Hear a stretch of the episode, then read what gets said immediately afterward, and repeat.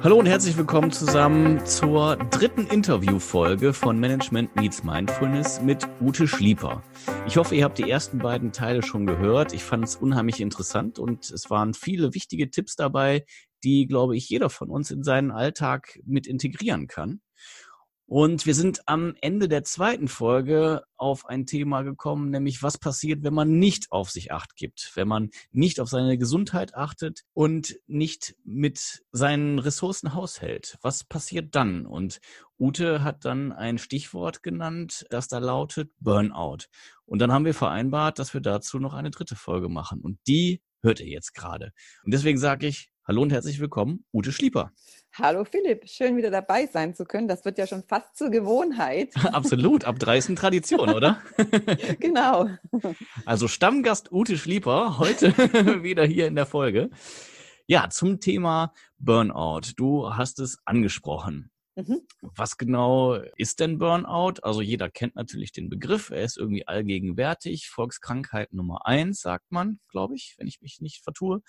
Wie erlebst du Burnout? Was ist es? Wie ist der Unterschied zur Depression und was tust du da? Hast du welche Berührungspunkte hast du mit dem Thema Burnout? Also Burnout, der Begriff ist ein Modewort für mich. Mir gefällt er überhaupt nicht, weil es ist eigentlich ein Zusammenbruch, ein Nervenzusammenbruch und das versteht jeder, ja.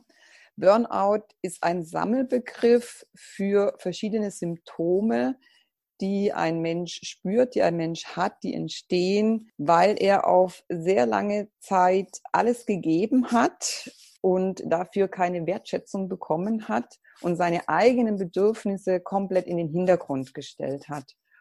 Und die WHO definiert das Burnout als Krankheit im Bereich der Arbeit, also im Zusammenhang mit der Arbeit. Und das finde ich persönlich auch Blödsinn, weil das kann wirklich jedem passieren mir persönlich ist es auch passiert und nicht im Zusammenhang mit der Arbeit, sondern einfach, weil das Leben mich total überfordert hat, ja, die Situation in meinem Leben so war. Und es ist nicht irgendwie der Manager oder Führungskraft Krankheit, sondern das kann wirklich jeden treffen. Dieser Zusammenbruch, dieser Zustand dieser körperlichen und seelischen Erschöpfung, den eigentlich so niemand richtig nachvollziehen kann, und auch nicht sehen kann, das ist ja auch das Gefährliche daran, den kann wirklich jeden treffen.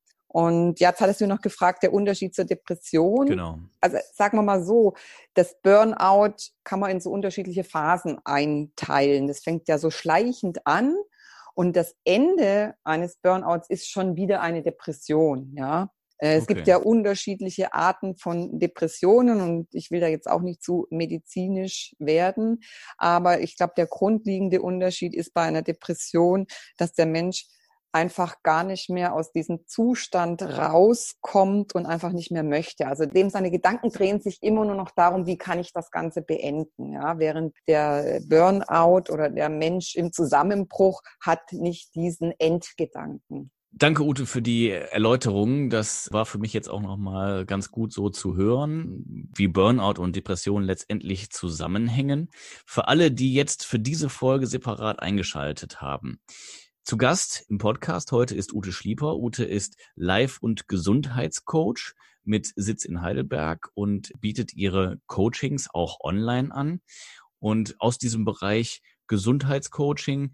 Daher stammt natürlich auch irgendwo dann deine Nähe zum Burnout. Wir haben in den ersten Folgen auch gehört, wie es überhaupt dazu kam und wie Ute sich überhaupt für den Job des Coaches entschieden hat. Ute, jetzt mach doch bitte vielleicht nochmal kurz auch den Unterschied klar. Was ist die Rolle des Coaches im Zusammenspiel? Wie sind deine Berührungspunkte? Und wo ist der Unterschied zur Medizin? Genau, also ich bin Coach und ich arbeite so verantwortungsbewusst, dass ich weiß, wo meine Grenzen liegen als Coach. Ich sehe mich eher als Begleitung eines Menschen, der jetzt an Burnout oder Depression erkrankt ist. Ja, also mhm. ich würde auch niemals den Therapeut oder das Medikament jemand wegnehmen wollen. Und ich weiß auch genau, wo meine Grenzen sind. Aber aufgrund meiner eigenen Erfahrung als Angehörige einer depressiven Person und meiner eigenen Erfahrung mit Burnout bin ich einfach davon überzeugt, dass es für die Heilung eines Burnouts oder einer Depression mehr braucht als nur eine medizinische Therapie. Nämlich jemand, einen Menschen, der mh, hm, hinter dem Mensch steht, der den an der Hand nimmt und ihn dabei unterstützt und begleitet. Okay, und das ist natürlich eine Rolle, die du sehr gut übernehmen kannst. Und ich glaube, das spielt auch natürlich auch nochmal in dein Modell mit rein, eben online ein Coaching anzubieten und so halt auch ja nahbar und distanziert zugleich zu sein, sodass halt die die Hürde nicht so extrem hoch ist, direkt bei jemandem zu sitzen mhm. und zeitgleich natürlich auch verfügbar zu sein, ohne dass man räumlich direkt beieinander ist. Burnout, ich hatte es eben schon kurz erwähnt, Volkskrankheit, viel thematisiert, aber gleichzeitig dennoch irgendwie tabuisiert, von einigen vielleicht belächelt. Wie schätzt du das ein und was sagen die Zahlen in dem Kontext? Naja, es sind ja beides psychosomatische Erkrankungen und die Zahlen der Personen, die an psychosomatischen Erkrankungen erkranken, die steigt kontinuierlich. Ja, und ich glaube, es liegt einfach auch daran, weil viele Frauen und Männer einfach noch nicht die nötigen Kompetenzen entwickelt haben, um die Herausforderungen, die das Leben heute an uns stellt, zu meistern. Wir sind kontinuierlich gefordert, egal in welchem Bereich. Und das mhm. schlägt dann in das Überfordertsein um. Und die Zahlen, die finde ich, die sind schon erschreckend. Also ich, ich habe vor ein paar Jahren gelesen, da hat die WHO angegeben, dass bis zum Jahr 2020, und da sind wir ja jetzt, die Depression die weltweit zweithäufigste Krankheit sein sollte. Das heißt, jeder zwei, das heißt, einer von uns beiden, Philipp, ist jetzt hier depressiv, ja. Ui. Und das finde ich schon ähm, sehr, sehr erschreckend. Das ist erschreckend. Ja. ja. Und in Deutschland sind es, glaube aktuell damals äh, 4,1 Millionen Menschen. Also das sind ungefähr fünf Prozent der Bevölkerung, die an Depressionen leiden. Spannend ist auch, zwei Drittel davon sind Männer. Ja? Das finde ich auch spannend. Ja. Ja, also das finde ich schon, die, die Zahlen finde ich sehr alarmierend. Sind das die offiziellen Zahlen? Ja, das sind Zahlen, die die WHO rausgegeben hat. Vermutlich ist dann die, die Dunkelziffer ja sogar noch deutlich höher, oder? Ja, das ist ja das Spannende, vor allem bei Männern, ja. weil die fallen ja gar nicht oft mal in die Statistik rein, weil sie nicht rausgehen und sich zeigen. Ja, also Frauen gehen eher und sagen, ihnen geht's nicht gut und Männer sind ja Meister im Verdrängen. Das heißt, bei Problemen versuchen sie seltenst die Ursache des Konflikts jetzt hier zu analysieren. Passt einfach nicht in das Rollenverständnis des Mannes, ja, hm. sich damit auseinanderzusetzen. Und sie verbinden vielleicht auch so eine Krise ähm, mit dem Gefühl des Scheiterns. Und deswegen gehen sie nicht und holen sich Hilfe. Mhm. Und deswegen fallen die gar nicht in die Statistik rein. Umgekehrt gesehen ist die Zahl der Suizide, da ist der Männeranteil größer als okay. der Frauenanteil. Das zeigt ja das wieder, dass da irgendwas nicht so ganz in Ordnung ist.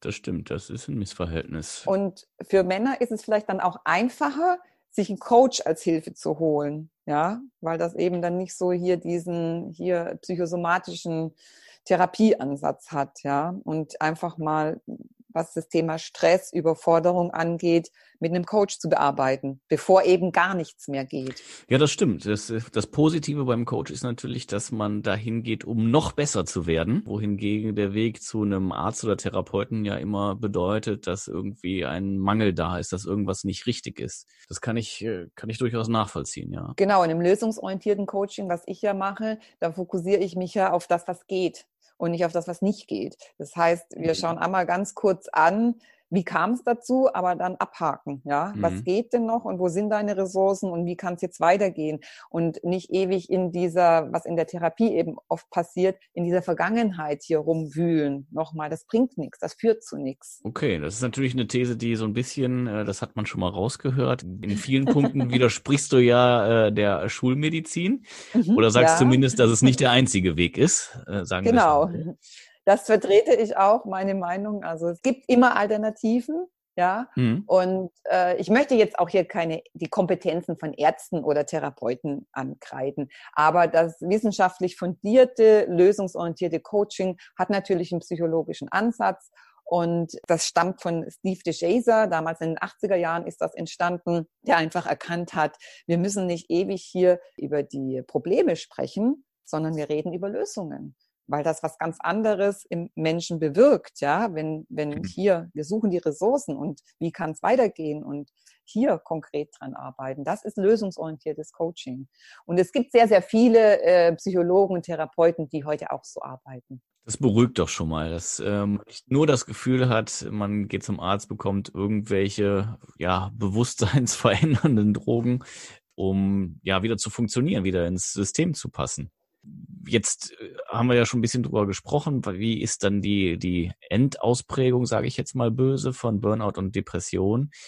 Aber besser als am Ende das Problem zu kurieren, ist natürlich eine Früherkennung und im frühen Stadium dem schon entgegenzuwirken.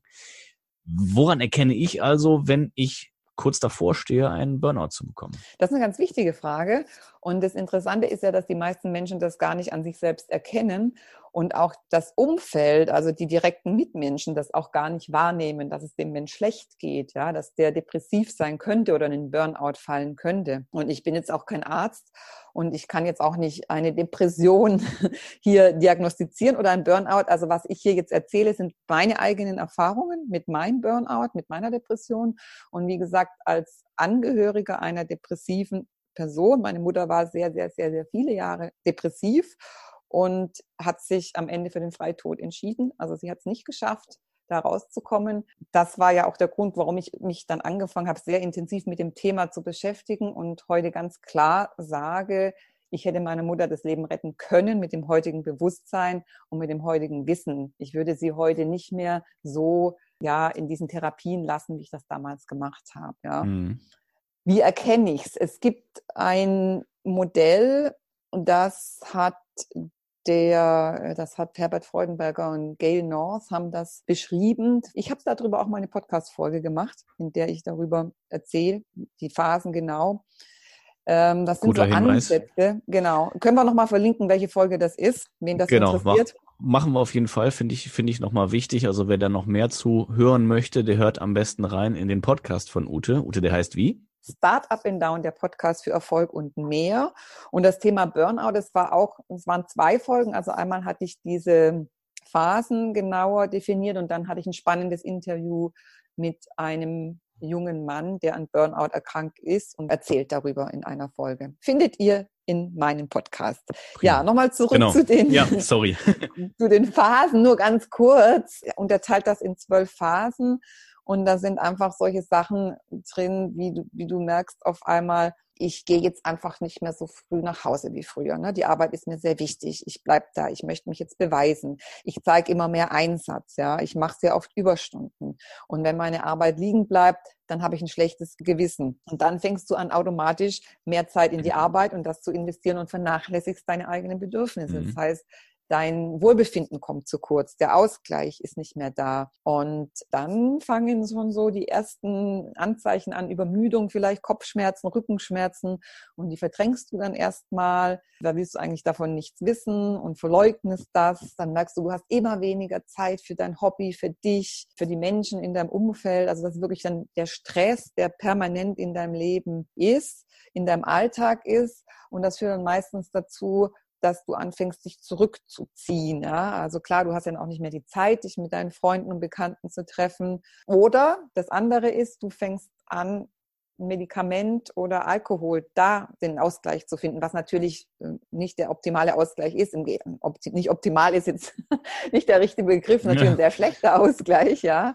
Aber das führt Aber ja dann so, liegt dass für viele nah, das stimmt, hast du recht, ne? Ist so, ja, ist leider so, mhm. ja. Und dann fangen so die ersten Verhaltungsänderungen an, also dass du anfängst, dich zurückzuziehen und dir einfach verschiedene Dinge im Leben nicht mehr wichtig sind. Also der Rückzug ist ein ganz, ganz großes Signal. So war das bei mir auch, ja, dass ich angefangen habe, mich wirklich zurückzuziehen. Ich wollte nicht mehr mit den Menschen reden. Ich wollte okay. nicht mehr raus und mein Alltag hat dann so ausgesehen, dass ich noch funktioniert habe für meine Kinder irgendwie, morgens aufgestanden bin und dann wieder zurück ins Bett gegangen bin und dann eigentlich nur noch gelegen bin. Ja, also ich habe hm. irgendwie noch funktioniert und dieser Rückzug, das ist eigentlich schon das Ende eines Burnouts, wie das so definiert wird, schon in eine depressive Phase. Okay ja, das hat es ja eben gesagt, dann geht da so ein bisschen das eine ins andere über. Das Ende ist dann diese vollkommen innere Leere, totale körperliche, seelische Erschöpfung, dass du einfach überhaupt keinen Sinn mehr siehst in dem, was du eigentlich tust, ja. Warum soll ich denn jetzt heute noch aufstehen? Warum soll ich denn das noch machen? Mhm. Weil dir eben die Wertschätzung fehlt, weil dir die Kraft fehlt. Und mhm. ja, das sind so die Alarmzeichen oder die ganz deutlichen Anzeichen. Okay, jetzt hat wahrscheinlich jeder mal einen schlechten Tag, sage ich mal, vielleicht auch mal zwei. Mhm. So ein Rückzug, wie du ihn gerade beschrieben hast, der ist dann ja schon sehr drastisch und dramatisch kann man irgendwie das Ganze, ja, ich sag mal, zeitlich ein bisschen einordnen? Also sprich, wenn man ein, zwei Tage hat, wo man nicht unbedingt motiviert ist und wo man nicht genau weiß, warum man es tun soll, dann ist das womöglich, weiß ich nicht, frage ich dich, noch vertretbar oder normal, was auch immer normal sein mag, aber noch nicht bedrohlich. Wann sollte man denn spätestens ganz genau hinschauen? Klar, also wir haben alle solche Tage, da ist es, die sind freudlos, die sind triste, da erscheint dir alles so grau in grau, ja, und wir sagen dann oft, hm, ich bin total depri, ich bin deprimiert. Das hat aber eigentlich mit, ähm, mit einer Depression überhaupt noch nichts zu tun, ja. Das mhm. sind einfach so diese alltäglichen Schwankungen, ne, die wir so jeden Tag haben. Aber wie gesagt, mit, mit einer Depression im medizinischen Sinn hat das überhaupt nichts zu tun ja, wann, wann erkenne ich das? Also einfach, wenn das über längere Zeit ist, wenn du merkst, das ist über nicht nur ein paar Tage, sondern über mehrere Wochen oder mehrere Monate. Ich komme ja. nicht mehr aus diesem Zustand raus. Es, es, gibt gar nichts mehr, das mir Freude macht. Ja, ja. also dass genau solche Sachen wie äh, Spaß, Freude, ja, dass du motiviert bist, dass du rausgehst, dass diese Gefühle einfach fehlen. Ja, diese positiven, schönen Gefühle nicht mehr da sind über einen längeren Zeitraum. Und das ist nicht gut. Einverstanden. Wenn ich das jetzt denn erkannt habe, dass ich äh, entweder mittendrin bin oder kurz davor stehe, was wäre dann die erste Sofortmaßnahme, um dem Ganzen ja, Einhalt zu gebieten, um das irgendwie zu versuchen, wieder in den Griff zu kriegen? Darüber sprechen. Und das ist ja das, was die wenigsten machen. Und deswegen äh, wissen ja auch oft die Menschen im Umfeld gar nicht, dass es den Burnout oder depressiven Menschen schlecht geht. Ja, hm. sich nicht zurückzuziehen, ziehen, sondern darüber zu sprechen. Ich glaube, die Möglichkeiten, die gibt's heute überall. Es gibt, glaube ich, auch sogar eine Depressionshotline inzwischen. Also es gibt unendlich viele Möglichkeiten, wenn jetzt nicht direkt im Umfeld jemand da ist, aber sonst wirklich auch im direkten Umfeld das ansprechen mit dem Partner, mit einem Freund, mit einer Freundin wirklich klar sagen, mir geht's nicht gut. Ja, ich fühle mich seit mehreren Wochen schon so oder seit längerer Zeit und das ist nicht gut, das tut mir nicht gut. Mhm. Und dann Hilfe holen. Also wirklich auch mal zum Arzt gehen und darüber sprechen und auch die Hilfe in Anspruch nehmen und die Beratung in Anspruch nehmen. Ich glaube, das ist das Allerwichtigste überhaupt, erst mal darüber zu reden. Mhm rauszugehen mit diesem Thema. Und deswegen ist das ja auch so ein Tabuthema, würde ich sagen. Ja, es ist so ein wichtiges Thema, aber es ist ein Tabuthema. Wir reden nicht drüber. Ja. Es wird sehr selten darüber gesprochen. Mhm. Und also es ist nicht nur eine Volkskrankheit, sondern es ist auch ein Tabuthema. Es ist beides. Ja, absolut. Keiner möchte natürlich irgendwie eingestehen, dass er den Erwartungen nicht äh, gewachsen ist. Ne? Genau. Ja, Ute, du hast ja jetzt vorher schon uns auch Einblicke gewährt, wie es bei dir persönlich war, welche Berührungspunkte du selbst selbst hattest als Betroffene, aber auch als Angehörige. Mhm. Und daraus kann man sicherlich das eine oder andere ableiten. Was sind deine Erkenntnisse sowohl in der einen als auch in der anderen Rolle? Depressiv zu sein, das habe ich bei meiner Mutter erfahren, ist wirklich eine ernsthafte Erkrankung. Und da braucht es ganz dringend medizinische Hilfe, weil der Depressive ja wirklich nur diesen Gedanken hat, der Schwerdepressive, wie kann er das Ganze beenden, ja. Und meine Mutter war sehr, sehr viele Jahre in medizinischer Behandlung. Aber als es mich dann selbst getroffen hat, als mir gesagt würde, ich wäre genauso krank wie meine Mutter, ich soll jetzt hier in eine psychosomatische Klinik gehen und mich behandeln lassen, habe ich das ganz bewusst nicht gemacht, weil ich wusste, was auf mich zukommt. Und mir war ganz klar, das ist eben der Unterschied, dass ich sage, ich hatte in Anführungszeichen nur Nervenzusammenbruch und bin nicht an Depressionen erkrankt. Mir war ganz klar, ich bin nicht depressiv, ich bin einfach nur totunglücklich in dem Leben, das ich führe, ja. Und ich, ich, ich will hier raus, ich will was verändern. Und da kann mir kein Medikament helfen. Und da kann mir auch keine, ich, wie gesagt, ich wusste, wie das geht in so einer, was da vor sich geht in so einer psychosomatischen Behandlung und Klinik. Auf der anderen Seite habe ich Menschen kennengelernt, für die war das die Rettung. Ja, die haben da sehr, sehr gut Hilfe gefunden und haben sich dadurch retten können. Ich bin einen anderen Weg gegangen. Ich habe entschieden, ich gehe laufen. Ich habe meinen Rucksack gepackt mhm. und bin in zwölf Tagen knapp 450 Kilometer auf dem spanischen Jakobsweg gelaufen. Und ich habe mich wirklich frei gelaufen. Ich habe mich gesund gelaufen. Ganz klar, das war meine Entscheidung. Ich bin nicht psychisch krank und das ist auch wieder ein ganz grundlegender Unterschied zum Coaching. Coaches arbeiten nur mit Menschen, die nicht psychisch krank sind, weil sie eben noch selbst reflektieren können. Ja, und das konnte ich. Und deshalb habe ich mich für diesen Weg entschieden. Es war mein Weg und es war ein super Weg. Und der hat für mich ganz, ganz vieles verändert, weil ich dann zurückgekommen bin und äh, einfach Klarheit hatte. Und ich habe mir wirklich die Fragen gestellt und das sehen wir wieder, ich konnte reflektieren liebe ich, was ich tue? Also ist es das, was ich mache, hier meine Berufung? Ist es eine sinnvolle Tätigkeit?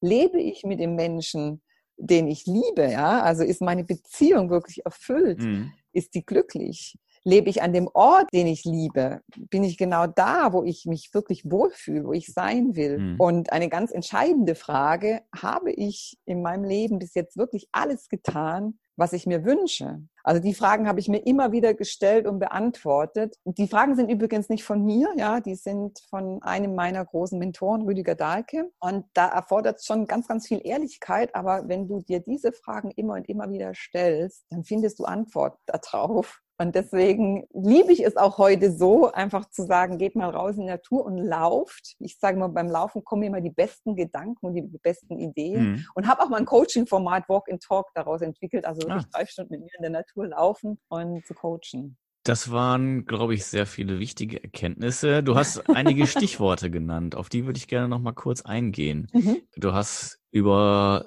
darüber gesprochen, dass Dinge für dich einen Sinn ergeben haben. Mhm. Welcher Bedeutung kommt denn Sinn zu in dem ganzen Kontext? Naja, das ist ja auch so, die Sinnfrage ist ja auch bei einem Burnout da. Ne? Also mache ich das eigentlich, was mich erfüllt? Und mhm. deswegen fällt ja ein Mensch in den Burnout, weil wenn du für etwas brennst, wenn du mit Leidenschaft was tust, dann kannst du das 14 Stunden am Tag tun und wirst niemals daran erschöpft sein. Ja? Mhm. Wenn du dagegen was tust, was, was dich einfach überhaupt nicht erfüllt, was für dich keinen Sinn macht, dann lässt sich das ausbrennen, wenn wir jetzt so bei Burnout bleiben, ja. ja. Und dann kommt natürlich immer wieder die Frage, was mache ich hier eigentlich? Ne? Das ist auch der große Unterschied zwischen einem Job und einem Beruf. Wenn ich einen Beruf ausübe, dann mache ich das, was meine Berufung ist, was mich erfüllt. Wenn ich einen Job mache, dann mache ich halt einfach irgendwas, ja, was ich, was ich halt gerade mache, damit ich Geld verdienen kann. Mhm. Und das ist für mich so die grundlegende Sinnesfrage, ja, was jetzt dein Beruf angeht, dein, deine Tätigkeit. Und das ist ja schon ziemlich viel. Also nicht die Sinnesfrage in meinem Leben, wer bin ich, sondern wirklich, was tust du den ganzen Tag? Ist ja eine Menge Zeit, die wir damit verbringen. Absolut. Und meine Jungs, ähm, zum Beispiel, denen sage ich immer, es ist nicht wichtig, was ihr tut, sondern dass es euch erfüllt. Also für mich ist nicht wichtig, dass ihr irgendein Studium, einen Titel habt oder eine, irgendeine Position in der Firma, sondern dass das, was ihr tut, für euch wichtig ist und euch erfüllt. Das ist das Einzige, das ihr erkennen müsst. Lasst euch Zeit, das zu erkennen, ja, in jungen Jahren. Ja, was, was ist wichtig für einen im Leben? Das hast du ja jetzt auch angesprochen. Wie, wie erkenne ich denn am besten, was für mich wichtig ist? Ja, auch wieder die Ehrlichkeit zu dir selbst. Dir Fragen stellen, was ist wirklich wichtig im Leben? Ne? Ich versuche es mal so zu erklären. Klar, es ist jetzt nie wirklich dringend, dass du jetzt joggen gehst, auch wenn du weißt, dass es gut für dich ist. Es wäre halt aber nun mal gut für die Gesundheit. Mhm. Es ist auch nicht wirklich dringend, dass du jetzt eine Stunde intensiv mit deinen Kindern spielst und Zeit mit ihnen verbringst. Aber es wäre halt nun mal wichtig, weil genau diese Zeit wertvoll ist für die Kinder, ja, weil das ihnen nachher bleibt. Oder es ist auch nicht dringend, dass du dich jetzt mit deinem Partner einem Gespräch widmest. Aber es wäre halt unglaublich wichtig für eure Beziehung, wenn ihr Dinge ansprecht und Klarheit schafft, ja. Mhm. Es ist auch nicht wichtig, dass du dich fragst, welche Ziele habe ich denn eigentlich im Leben? Aber es wäre halt schon ganz wichtig, dich das doch zu fragen, damit du eben nicht in diese Sinneskrise gerätst, ja, mhm. dass du weißt, was will ich denn eigentlich und wo, wo, will ich hin in meinem Leben? Jetzt haben wir viel gehört, wie man es erkennt, äh, ein bisschen auch, was man tun kann, wenn es zu spät ist. Und das sind natürlich alles Themen, die auch ein bisschen schwer wiegen. Ähm, fangen wir nochmal ein bisschen früher an, nämlich wenn es nicht zu spät ist. Was kann man präventiv tun, um gar nicht erst in so eine Situation hineinzurutschen? Wie kann man sich seine Leichtigkeit bewahren? Alles dafür zu tun, den Zusammenbruch von morgen zu vermeiden.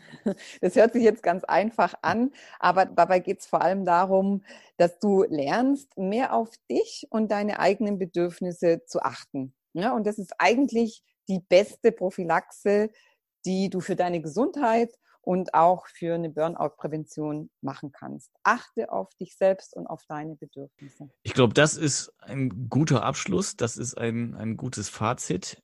Ich sage jetzt einfach nochmal Danke, Ute, für die vielen Erkenntnisse. Und das nehmen wir uns mit, dass wir auf unsere Bedürfnisse achten und das versuchen im Kleinen, dafür aber regelmäßig und irgendwie täglich in unsere Routinen einzubauen. Vielleicht machen wir demnächst einfach auch nochmal eine Folge zum Thema Routinen. Das schadet sicherlich auch nicht. Ja, gern, können wir machen.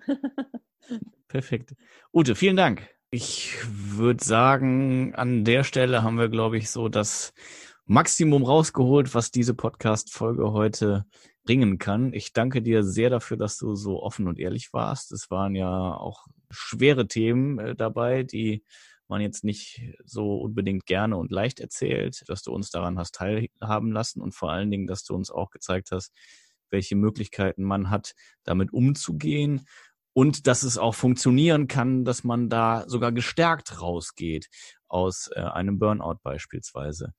Wie du eben gesagt hast, wer noch mehr hören möchte, hört am besten in deinen Podcast rein. Genau. Oder nimmt natürlich auch mit dir mhm. Kontakt auf und macht zum Beispiel ein Coaching bei dir. Verrate uns doch nochmal, wo man dich finden kann. Genau, über meine Homepage www.uteschlieper.com oder über LinkedIn, Facebook oder Instagram könnt ihr mich kontaktieren und finden. Und ich freue mich natürlich über jeden, der mit mir über seine Erfahrungen sprechen möchte. Das finde ich immer total spannend. Mich interessieren ja immer die, die Geschichten, ja, das Thema hinter dem Menschen, also die Geschichten, die dahinter stehen. Das finde ich sehr, sehr spannend. Also gerne jederzeit. Prima. Ja, das war's für diese kleine Staffel mit äh, drei Folgen Ute Schlieper.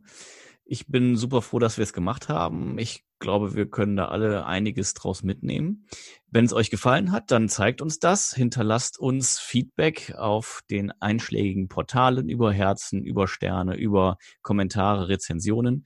Schreibt gerne auch eine E-Mail an die info at m-x-m.net. Und vergesst natürlich nicht, den Management Meets Mindfulness Podcast zu abonnieren und natürlich den Podcast von der Ute mit dem Namen Startup and Down, der Podcast für Erfolg und mehr. Perfekt. Ute, vielen, vielen Dank, dass du dabei warst. Und dann sage ich mal bis bald und auf Wiederhören. Vielen, vielen Dank dir, lieber Philipp. Genau. Bis bald. Tschüss.